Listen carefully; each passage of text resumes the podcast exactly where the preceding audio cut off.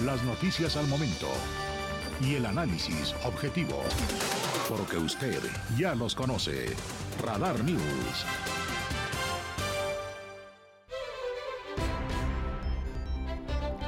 Las 8 de la noche con un minuto, 8 con 1. ¿Cómo está usted? ¿Cómo le va? ¿Cómo vive este inicio de semana, este 3 de octubre? Ya vienen las bellísimas lunas de octubre. Además de que iniciamos con las festividades, a mi punto de vista, más bonitas, ¿no? Que tiene que ver con el festejo y la celebración del Día de Muertos. Y después, por supuesto, el 20 de noviembre, la Revolución Mexicana.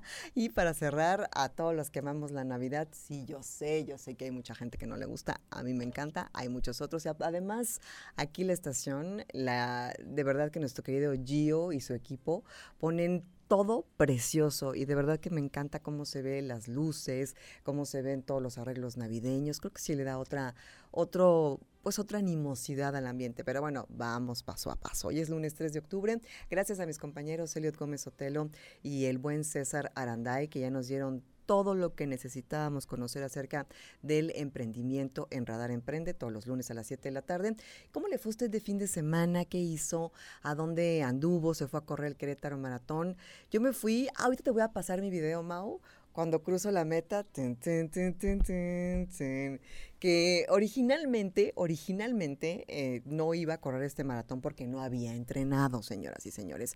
Y no está bien que personas de mi edad, que no entrenamos, hagamos ese tipo de aventuras eh, deportivas, porque bueno, puede tener un final fatal, pero sí me puedo mover, ¿eh? O sea, puedo caminar, me puedo mover, todo en orden, pero resulta que quien sí corre en mi casa es mi papá y desgraciadamente no pudo regresar de viaje y entonces me dijo, mi hijita, corre por mí, sácame esa medalla. Y entonces, eh, pues tuve que hacerlo por mi tata, por mi papacito precioso.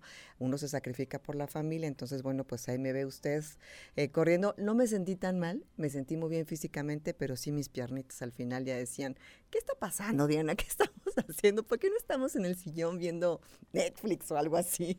Pero más adelante vamos a platicar acerca del maratón, si corriste, si estuviste siendo parte de este magnífico evento deportivo, mándanos la foto de tu medalla, compártenos eh, cómo, cómo, cruzaste la meta y con mucho gusto te mandamos un saludo y por supuesto una felicitación.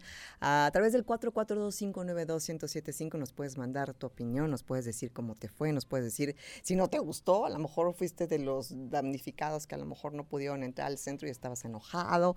Todas las opiniones son bienvenidas y válidas o si fuiste de los gozosos que se inscribieron o corriste de cachirul, ¿qué importa? Si fuiste parte de esta fiesta del Querétaro Maratón 2022 que se llevó a cabo el día de ayer, compártenos 442-592-1075. Seguro ustedes tres estaban bien dormidos, ¿verdad? Mauricio, Omar y David, los tres, porque no los vi ahí echándome, no los vi echándome porras, ¿eh? Muy mal. Pero la verdad es que lo pasé muy bien. Todavía el domingo en la mañana, que Adán Olvera, mi compañero conductor, periodista queretano de Así sucede Noticias Primera Emisión, me habló en la noche y me dijo, paso por ti mañana, porque él sí corrió, fuimos la casta de Radar News, de Grupo Radar, y en la mañana le iba a decir, ay, como que me duele la panza, pero no, dije, vamos, ya tomaste una decisión adelante y nos la pasamos muy bien. La verdad es que fue una, una gran experiencia. Más adelante les cuento los detalles. Los invito a que me compartan eh, sus fotografías de cómo fue que atravesaron la meta, si es que la tienen, o simplemente de ustedes con su medalla muy sonrientes y orgullosos y orgullosas. 442-592-1075. Gracias a aquellos y aquellas que nos siguen en Radar TV, la tele de Querétaro. Gracias también por los que nos escuchan y las que nos escuchan en el 107.5 de la frecuencia modulada. Y por supuesto, aquellos que están a través de internet en alguna plataforma, iHeartRadio, www.radarfm.mx o simplemente la app o por Facebook. Si quieres darme el like o seguirme en alguna de las cuentas en donde tengo en redes sociales, en Instagram estoy como arroba yo soy Diana González, en Twitter estoy como arroba soy Diana González. La que más uso de ley es Instagram, sin duda, alguna, pero de repente me pongo ahí a echar mis tweets en eh, Twitter, arroba soy Diana González. ¿Qué le parece a usted, mi querido, mi querida Radio Escucha, mi querida Radio Escucha, si nos vamos con el resumen de la información y damos como una vueltecita al mundo en lo internacional, en lo nacional y por supuesto en lo que se ha generado de información a nivel local? Adelante con el resumen.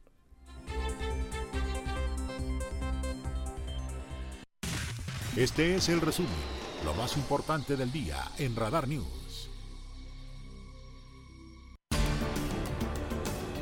Este fin de semana, este fin de semana, para ser específicos, este domingo, se llevó a cabo el primer turno, la primera ronda en las elecciones de Brasil unas elecciones bastante interesantes por lo que implica y por quienes están viendo las caras frente a frente. Eh, el, señor Lula da Silva, que recordemos tuvo un trago muy amargo después de haber estado en prisión por cargos que después, eh, por falta de pruebas, se le fueron eh, retirados y bueno, pues él pudo salir de la cárcel, pero pues queda todavía como ese estigma, ¿no? De haber estado en prisión, aunque fue presidente de Brasil en dos ocasiones, ¿eh? Y la verdad es que los resultados, eh, al margen de todo este escándalo, pues no fueron para nada negativos. La gente lo quiere mucho. Es un hombre naturalmente de izquierda que ha sabido adaptarse como a los nuevos tiempos. Inclusive, si uno lo ve en sus discursos, ha cambiado ciertas cosas. Es mucho más incluyente, es mucho más feminista, es mucho más eh, apegado a la comunidad eh, gay, por ejemplo, eh, en su lenguaje es menos sexista, por ejemplo, como lo era hace 10 años, ¿no? Que era completamente distinto el lenguaje, la forma de comunicarnos. Se ve que tiene buena asesoría y se ve que está adaptándose a estos nuevos tiempos.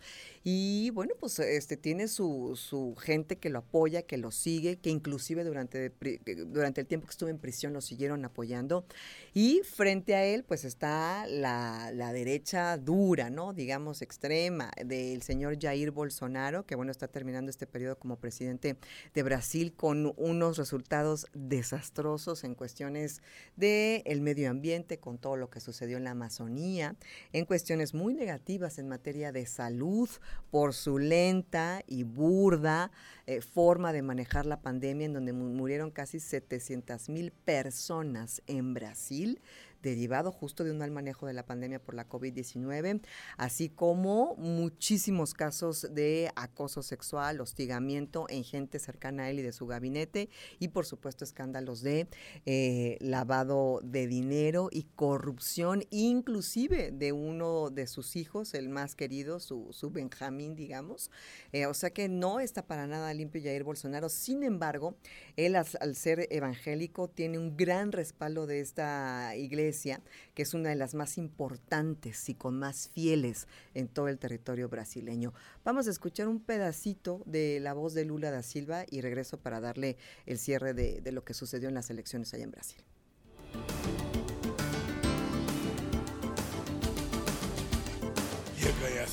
Siempre he creído que vamos a ganar las elecciones y lo que puedo decir es que sí, vamos a ganar estas elecciones. Esto es solo una prórroga para nosotros.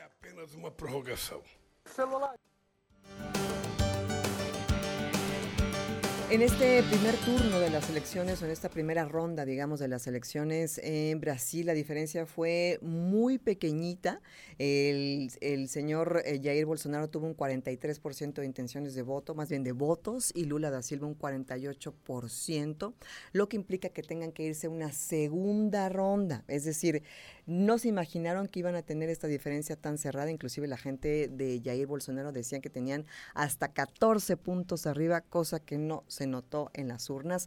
Un país en donde votar sí es obligatorio, no es voluntario. Si uno tiene la posibilidad de votar, está en el padrón y tienes todo para ir a ejercer este derecho o obligación y no lo haces, hay una multa significativa, obviamente para las clases más pobres, así que pues la gente acude a las urnas para hacer, eh, para ejercer este derecho y obligación en aquel país. Entonces, habrá una segunda ronda y veremos qué es lo sucede. Ahora, un punto muy importante y es que más allá del apoyo que tengan uno u otro, tiene que ver con toda esta guerra mediática de fake news en las cuales eh, Jair Bolsonaro es todo un especialista, es un maestro de crear todo este espiral de desinformación. Eh, lo hizo con la pandemia y lo ha hecho en otras ocasiones, es un maestro. Y bueno, pues eh, digo, ¿qué podemos esperar de alguien a quien lo apoya con tanta fiereza el expresidente de los Estados Unidos, Donald Trump, que le mandó por ahí un, un videíto de apoyo a su amigo Jair Bolsonaro previo a las elecciones? Vamos a escucharlo. People of Brazil, you have a great opportunity to re-elect a fantastic leader, a fantastic man, one of the great presidents of any country in the world, President Bolsonaro. He's done a absolutely incredible job with your economy, with your country. He's respected by everybody all throughout the world.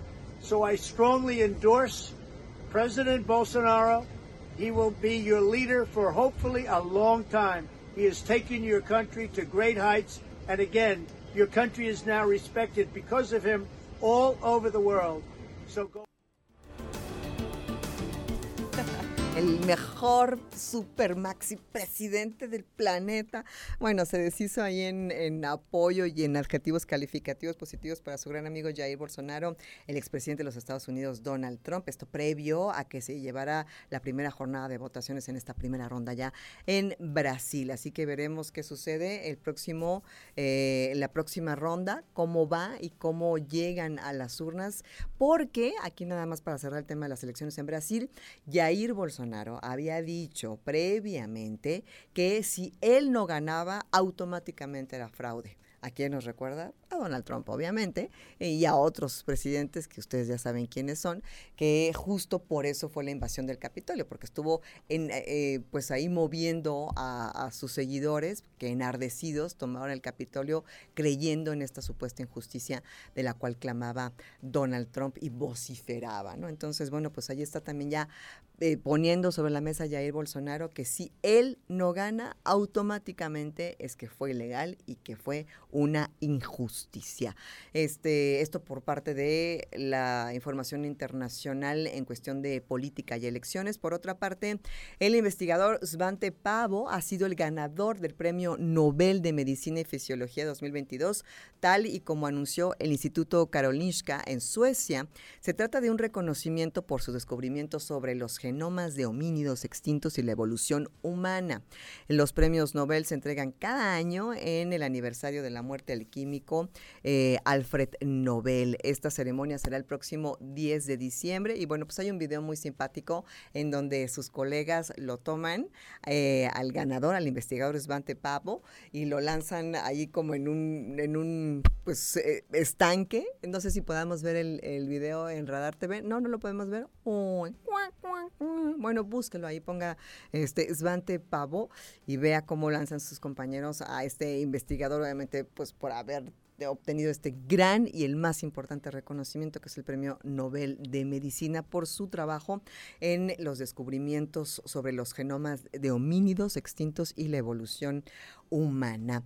Eh, y en últimas, en los últimos momentos, en las últimas horas, según la oficina del primer ministro de Japón, Fumio Kishida, el proyectil que se lanzó por Pyongyang sobrevoló el territorio japonés e impactó en el océano, y se impactó en el Océano Pacífico. Según esta información, el misil pasó por encima de las prefecturas de Aomori y Hokkaido al norte del país japonés.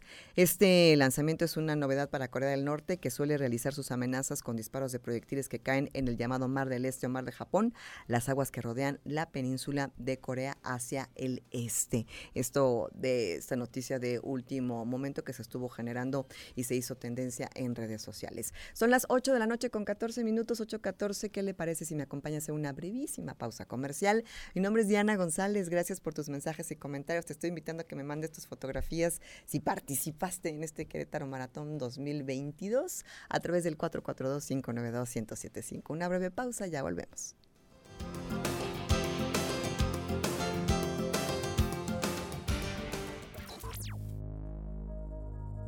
Radar News, la mayor cobertura informativa.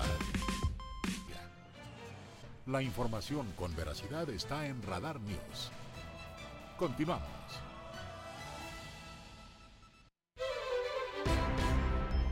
Son las 8 de la noche con 18 minutos, 8 con 18, y para todos aquellos que están interesados en conocer un poco más acerca de la naciente industria de la cannabis en México, bueno, los días 19 y 20 de octubre, 19 y 20 de octubre se va a llevar a cabo la cuarta edición de Cana México en el Centro Fox, un congreso internacional enfocado a mostrar el potencial de la industria de la cannabis y sus derivados en nuestro país. Vamos a escuchar un poquito acerca de Vicente Fox y lo que explica explica justo acerca de este Congreso Internacional.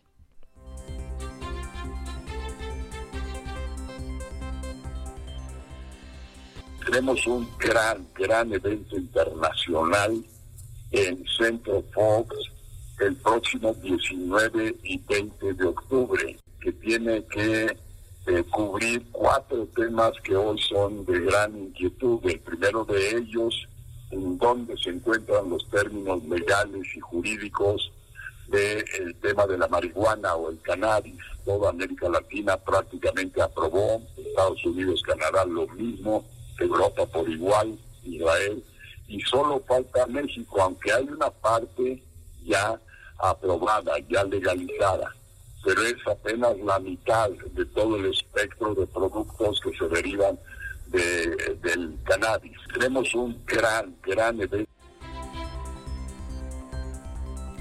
Es el 19 y 20 de octubre en el centro Fox, allá en el estado de Guanajuato.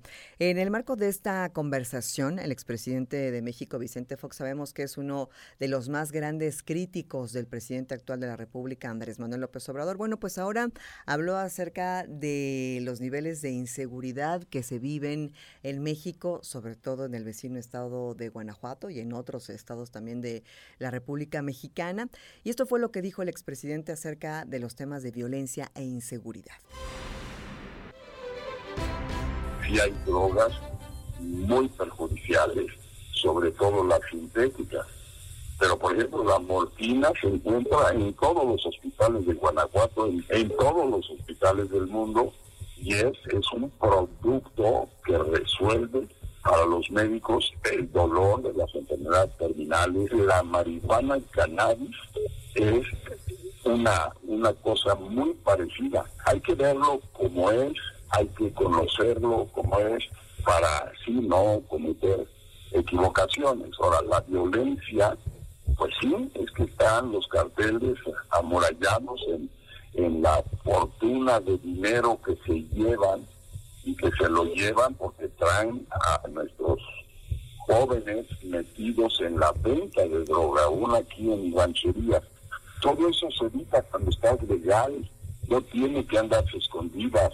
Es como ir a la farmacia a comprarte cualquier eh, producto medicinal en un presidente que equivocó rotundamente el camino en estar ligado prácticamente a los carteles, en estar defendiendo y dando abrazos a los carteles, en estar liberando a criminales de los carteles. Bueno, pues qué mensaje nos manda a, los ciudadanos y a la sociedad. Y luego ahora él, muy vivo, pues agarra al ejército y ahora es meter al ejército a diestra y siniestra para tareas para las cuales no está preparado el ejército. Se cometen violaciones a derechos humanos todos los días y, y, por tanto vamos del mal en peor con este presidente, no solo en el tema de las drogas, no solo en el tema de la violencia, la muerte, la sangre. Hay parte del análisis del expresidente de la República, Vicente Fox Quesada, en donde habla justo de la interrelación de esta, esta cuestión de las diferentes drogas, cómo se clasifican y qué es lo que genera también pues este enfrentamiento de algunos cárteles, ¿no? El tráfico, los territorios y dependiendo también pues de cuáles son las drogas de las que estamos hablando, ¿no? Entonces, eh, repito, previo a, este comentario, pues él hacía la invitación acerca de todo lo que tiene que ver con la industria de la cannabis, que va a estar incluido en este próximo Congreso el 19 y 20 de octubre en el Centro Fox. Eh, cambiamos de información y nos vamos ahora a lo que está sucediendo aquí en Querétaro, que desde el viernes le dábamos a usted los detalles de pues lo que narraban nuestros compañeros eh, reporteros, particularmente Alejandro Payán, desde muy tempranito el viernes en las instalaciones de la Universidad Autónoma de Querétaro, cuando pues se pedía, ¿no? que se que se cerrara el campus, que se hiciera un paro de labores hasta que no se sentaran en las mesas de negociación y todo con un tema que viene ya de tiempo atrás y tiene que ver con el acoso, el hostigamiento y el abuso sexual, inclusive también eh, violaciones y bueno, pues todo el tema también de otros tipos de violencia que se han estado presentando en la Universidad Autónoma de Querétaro desde hace ya muchos años y lo que manifiestan algunas de las alumnas y los alumnos, pero sobre todo las mujeres que pertenecen a estos eh, colectivos, pues acerca de la, de la inacción o la falta de a lo mejor tomar una decisión eh, mucho más radical con respecto a estos perpetradores. Lo que sí es cierto es que ha faltado también que, las mujeres eh, que desgraciadamente han sido víctimas de estos hombres interpongan estas denuncias, digamos, a través de las medidas que existen, eh, a través del sistema judicial, a través de, perseguir realmente de oficio a estos que son unos delincuentes, ¿no? Falta toda una estructura, la rectora está en su mejor disposición, eh, según lo que ha expresado, para poder llevar a buen término o a un principio de diálogo o a una forma de que se encuentren y converjan todas las posiciones eh, con un beneficio común y positivo para todas. Eh, vamos a escuchar lo, lo, que nos preparó mi compañero Alejandro Payán con respecto justo, bueno, vamos a escuchar primero a las manifestantes de la Universidad Autónoma de Querétaro y luego ya eh, lo que dice la rectora Teresa García Gasca. Es Alejandro Payán que nos trae la crónica de la información.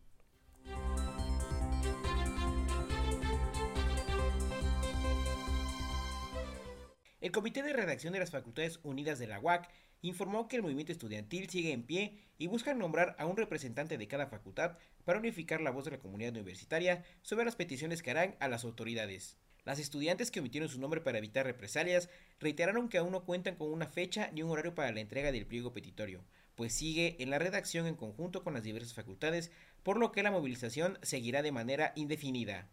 Exhortamos a la comunidad estudiantil a ser empáticos, reconociendo la labor de nuestras compañeras, con la intención de vislumbrar la fuerza y resistencia que poseen, donde la finalidad principal es brindar para ellas un espacio seguro, libre de violencia y justa participación en paridad de género. Es importante tener conocimiento de que esta lucha es principalmente para ellas. Por tanto, deben ser las actrices que llevan el estandarte del movimiento, actuando el resto como apoyo para ejercer, mediante esta práctica, que la universidad se convierta en un espacio seguro para ellas y para el resto de la comunidad estudiantil. Finalmente, informaron que el pasado domingo 2 de octubre realizaron un memorial de los hechos del 2 de octubre de 1968 de la lucha estudiantil y reiteraron que también luchan por los derechos de los estudiantes. Para Grupo Radar, Alejandro Payán. Eso por parte de algunas de las manifestantes y ahora escuchemos justo lo que dice la rectora, la doctora Teresa García Gasca al respecto de las peticiones y bueno, pues lo que ella manifiesta justamente en toda esta eh, en este pues enfrentamiento de versiones, de interpretaciones después de la, la, mesa de diálogo. Vamos a escuchar a Alejandro Payán y lo que dijo la rectora, la doctora Teresa García Gasca.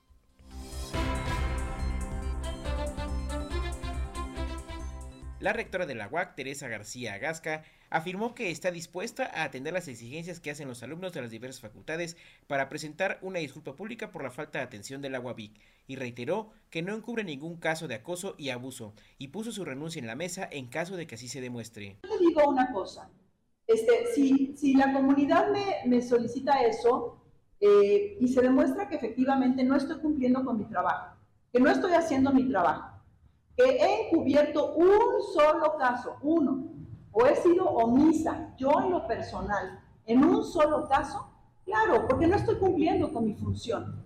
Pero yo, yo eh, soy una persona congruente y soy una persona que trabaja por convicción, no por conveniencia. Ni estoy atada a ningún partido político y por eso también se recibe, pues de repente, mucha, eh, mucho golpe por fuera pero lo, aguantamos porque estamos trabajando por una causa común que es la universidad. Reconoció que la UABIC ha sido superada ya que no ha podido atender todos los casos, pero no por omisión, sino por falta de comunicación o limitaciones, incluso por fallas del mismo sistema o protocolos, por lo que llamó a la comunidad a trabajar en conjunto para poder desarrollar acciones más concretas. La disculpa pública está, está puesta, está aquí, la ofrecemos con toda sinceridad, porque sabemos que no hemos podido atender todos los casos de la forma en la que deberíamos, pero que también sepan que no es un tema de omisión o de encubrimiento, sino pues eh, posiblemente de falta de comunicación, posiblemente de limitaciones o posiblemente sí, lo asumimos, de fallas de nuestro sistema, de fallas de nuestros protocolos y por eso necesitamos de la ayuda de toda la comunidad para que nos permitan eh, trabajar en conjunto, porque este no es un tema de una sola unidad, de un solo grupo, es un tema de cada una de las personas que tenemos oportunidad de ser parte de esta gran comunidad universitaria. Reiteró que más adelante sostendrán una nueva reunión con los universitarios para poder atender de manera concreta y aterrizar sus demandas. Para Grupo Radar, Alejandro Payán. Muchas gracias, gracias Alejandro. Y bueno, pues ella lo dice, ¿no? De manera directa y clara, si demuestran que yo encubrí, o sea, de verdad con, con pruebas y con todo lo necesario para que realmente digan que ella fue encubridora de estos delincuentes, bueno, pues ella pone su renuncia en la mesa. Hacemos una pausa, 8 con 30, regresamos con más de la tercera emisión de Radar News. Mi nombre es Diana González.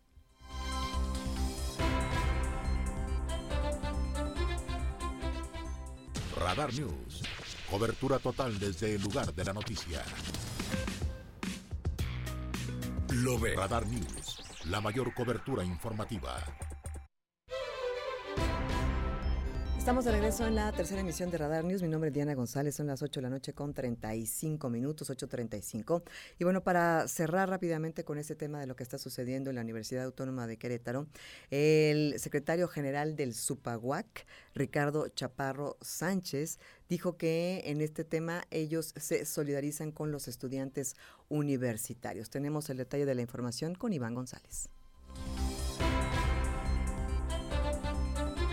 El secretario general del SUPAWAC, Ricardo Chaparro Sánchez, dijo que se solidarizan con los estudiantes universitarios que mantienen un paro de actividades por casos de acoso escolar, por casos de acoso. Bueno, de entrada sí aclarar que nosotros eh, somos muy respetuosos del movimiento que están haciendo los estudiantes en nuestra universidad y que eh, en ese sentido, bajo uno de nuestros principios que es la solidaridad, nos solidarizamos con este movimiento. ¿no? Implica eh, ser respetuosos de los espacios, eh, tanto a nivel de la institución, en este caso pensando en la, en la, rectoría y en la administración central como parte de, de quienes están recibiendo este pliego petitorio, y por parte de los estudiantes, pues también respetar su propia autodeterminación y estar atentos a los acuerdos a los que puedan llegar y si es necesario también eh, nosotros hemos eh, establecido que eh, tenemos toda la, la, posibilidad de conciliar y de acercar. Asimismo, señalaron que pueden servir de intermediarios entre las partes para poder atender las peticiones y ayudar a solucionar este conflicto. Para Grupo Radar, Iván González. Muchísimas gracias, gracias Iván por la información, muchísimas gracias, te agradezco que nos hayas dado el detalle de lo que están, eh, pues al menos opinando por parte del SUPAWAC. Y bueno, por otra parte, también la rectora pide que no se politice, porque pues también mucha gente se sube a este barco de la discusión simplemente por una agenda política personal. Así lo dice la rectora, tenemos el detalle con Alejandro Payán. La rectora de la UAC, Teresa García Agasca, pidió a los actores políticos externos a la UAC a no colgarse de una demanda y una problemática válida de los estudiantes para politizar el tema en otros ámbitos. Yo sí quiero hacer un llamado a que todas las intenciones de actores políticos ajenas a nuestra comunidad universitaria no, eh, no metan las manos en este proceso, que es un proceso legítimo por parte de las y los estudiantes y que solo concierne a la comunidad universitaria, aunque el problema sea mayúsculo y realmente tenga un contexto que viene de fuera, de un tejido social inmenso, el problema hoy de ponernos de acuerdo solamente nos toca a las y los universitarios. Y, el llamado es a los actores políticos interesados en, meterse, en meter las manos o en subirse a esta causa que es bien sensible, que no lo hagan la académica reiteró que no está afiliada a ningún partido político ni tiene intereses en participar por algún cargo, por lo que pidió abstenerse de estos señalamientos en su contra. Para Grupo Radar, Alejandro Payán. De la Universidad Autónoma de Querétaro nos vamos ahora al tema de esta tala de árboles. ¿Se acuerda que ya habíamos compartido esta información y que Diego Hernández le está dando justo seguimiento? Bueno, pues, pues platicó con la secretaria del Medio Ambiente y Recursos Naturales, Paloma Arce, y esto fue lo que le dijo al respecto. Adelante, Diego.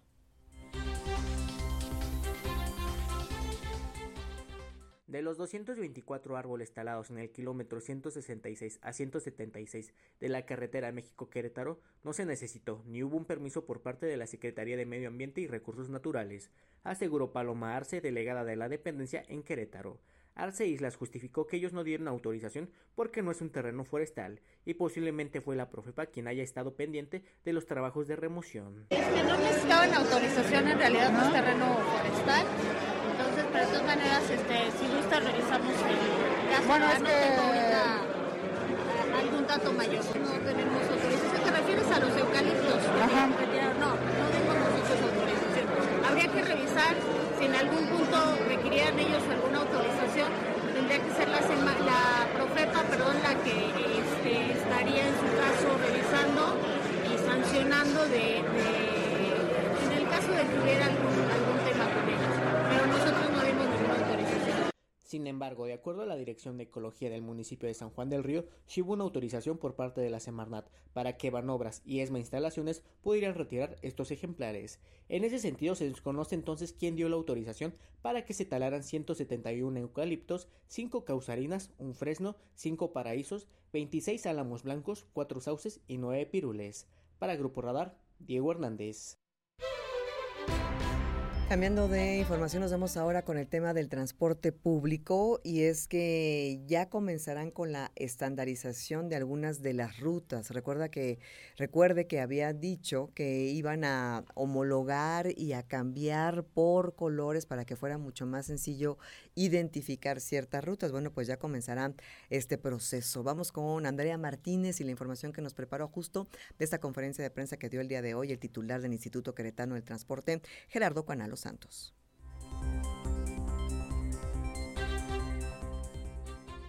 Este sábado arranca la implementación de la primera etapa de estandarización de frecuencias del transporte público del municipio de Corregidora hacia el Mirador, anunció el director del Instituto Queretano del Transporte, Gerardo Cuanalo Santos, esto con el objetivo de disminuir hasta en un 30% el tiempo de traslado y espera de las rutas para los pasajeros, la sobreposición de las mismas y el número de paradas oficiales detalló que esto implicará una reingeniería en 11 rutas en cuanto a colorimetría y nomenclaturas. Para ello señaló que ya se ha trabajado en la socialización de las mismas para que los usuarios puedan adaptarse a este nuevo programa.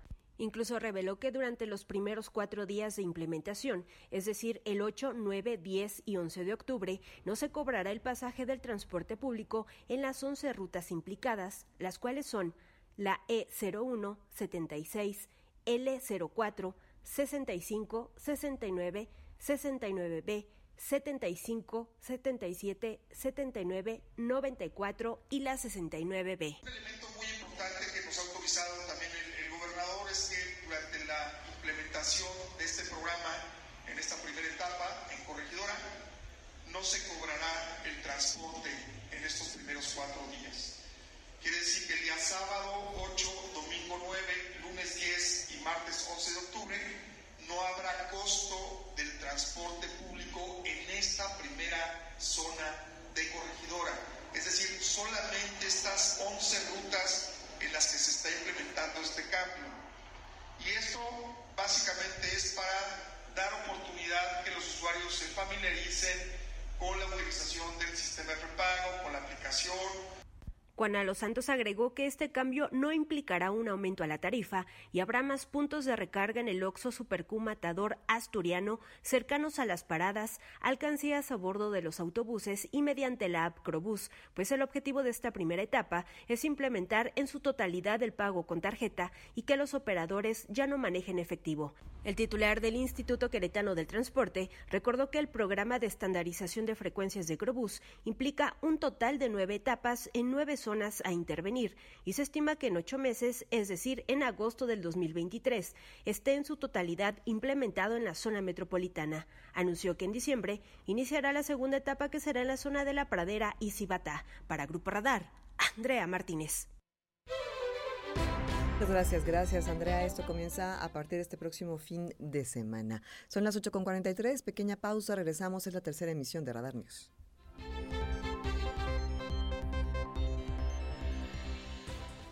Radar News, la mayor cobertura informativa. Lo es. Conocer exactamente qué fue lo que sucedió. Bueno, pues vamos a escuchar eh, parte de de este poema Ayotzinapa, un pedacito.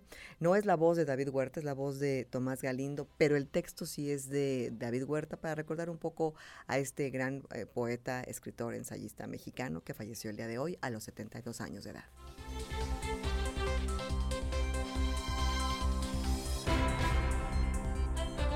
Mordemos la sombra y en la sombra aparecen los muertos como luces y frutos, como vasos de sangre, como piedras de abismo, como ramas y frondas de dulces vísceras. Los muertos tienen manos empapadas de angustia y gestos inclinados. En el sudario del viento los muertos llevan consigo un dolor insaciable.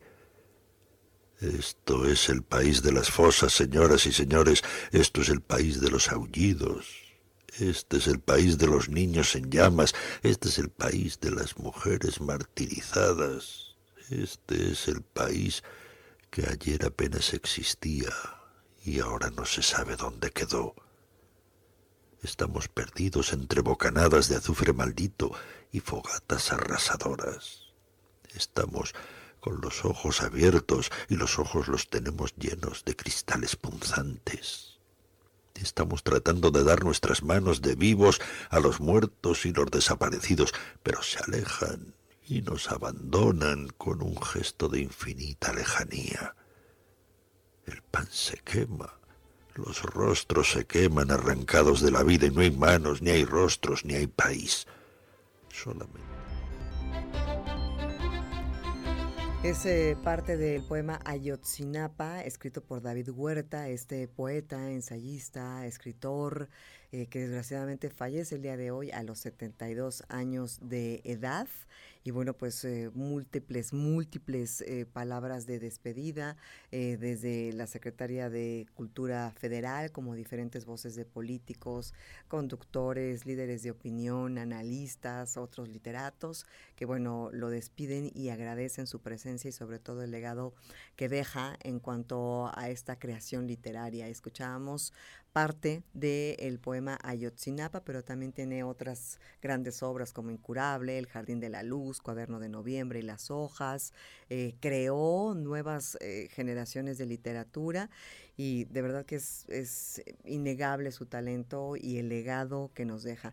Él, bueno, obviamente, eh, seguramente si tú lo conoces y fuiste su seguidor durante vida, lo serás ahora eh, póstumo. Él es hijo de el también gran, gran poeta Efraín Huerta. Así que bueno, pues que en paz, que en paz descanse David Huerta, que falleció un día como hoy a los 72 años de edad. Y de esta triste noticia nos vamos a una noticia musical y es que estuvo trascendiendo en redes sociales una imagen y un grupo de videos y sobre todo, bueno, pues videos sonoros donde podíamos ver en el centro histórico de la Ciudad de México después de los conciertos que estuvieron dando en el Foro Sol los integrantes y la agrupación de Ramstein. Bueno, pues uno de los integrantes, el guitarrista Richard eh, Kruspe, estuvo en los portales, ahí en el centro histórico de la Ciudad de México, tocando su guitarra, cantando así relax y sobre todo uno de sus temas emblemáticos, Du hast. Vamos a escuchar y ver este video.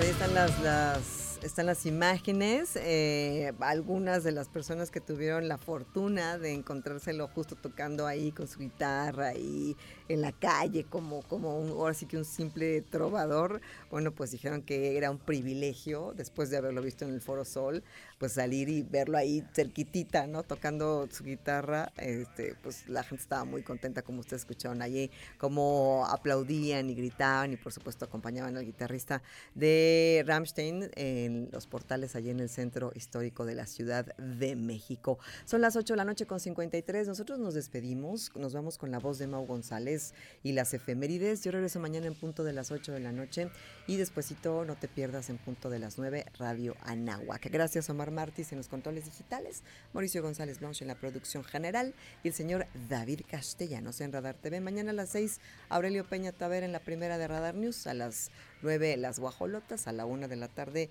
el periodista Andrés Esteves Nieto. Gracias, que llegue usted con muy, eh, con, pues con buena energía y actitud a casa, tranquilito, tolerante, uno a uno y mañana nos escuchamos en punto de las 8. Gracias, buenas noches.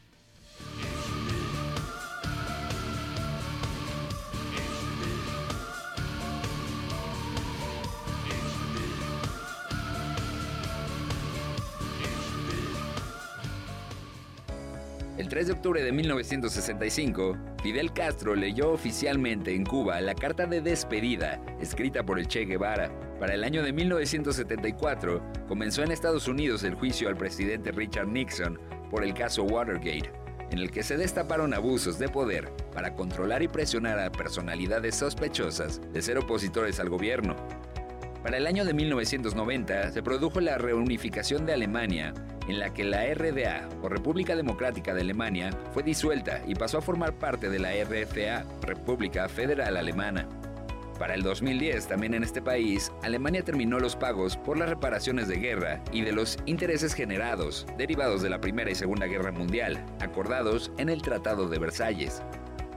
Tres años después, el 3 de octubre de 2013, un barco que transportaba más de 500 inmigrantes africanos se incendió y naufragó cerca de una isla en Italia. Solo se rescataron a 155 personas.